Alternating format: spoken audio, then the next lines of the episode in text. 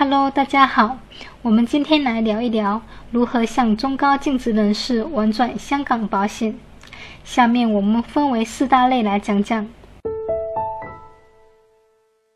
立足香港，放眼全球。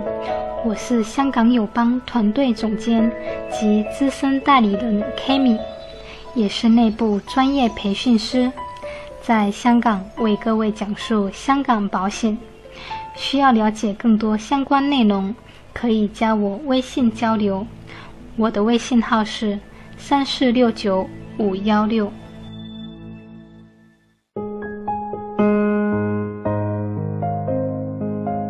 第一类是重疾险。重疾险无论在配置的顺序还是受欢迎程度，都是稳居榜首的。为什么重疾产品最受欢迎呢？因为重大疾病险是最能体现保险转移风险的这个功能的。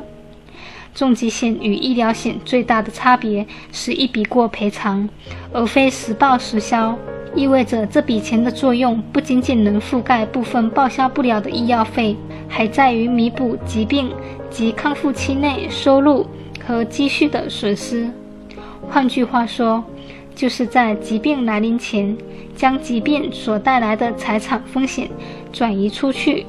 香港的重疾险主要的优势在于：一、保障范围广，定义较宽松。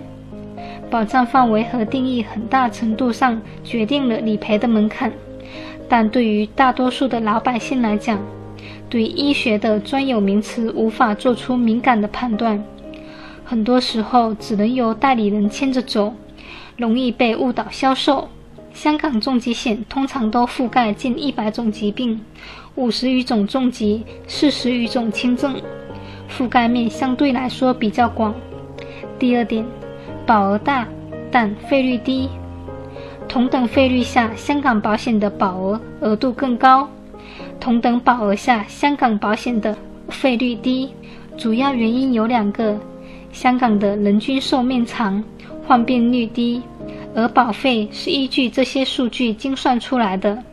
香港是自由贸易港、亚洲金融中心，投资渠道更广，收益高，为保费的拟定做出了贡献。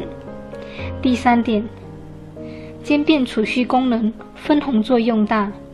返还型重疾说白了就是存一笔钱，免费送一个保障。这笔钱如果不出险，将来是可以连本带利的收回的。分红就是这个利。当然了，对于一份保三险保险，分红的作用不在于得利，而在于通胀。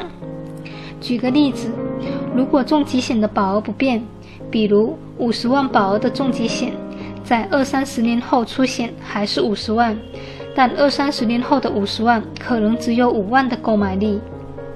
第四，严核保，宽理赔。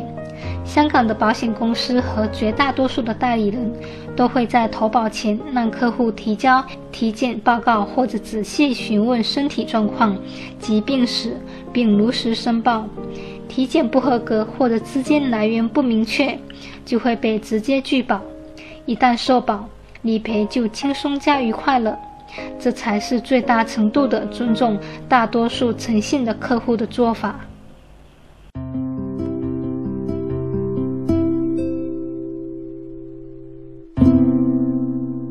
感谢大家收听，我们下期再见。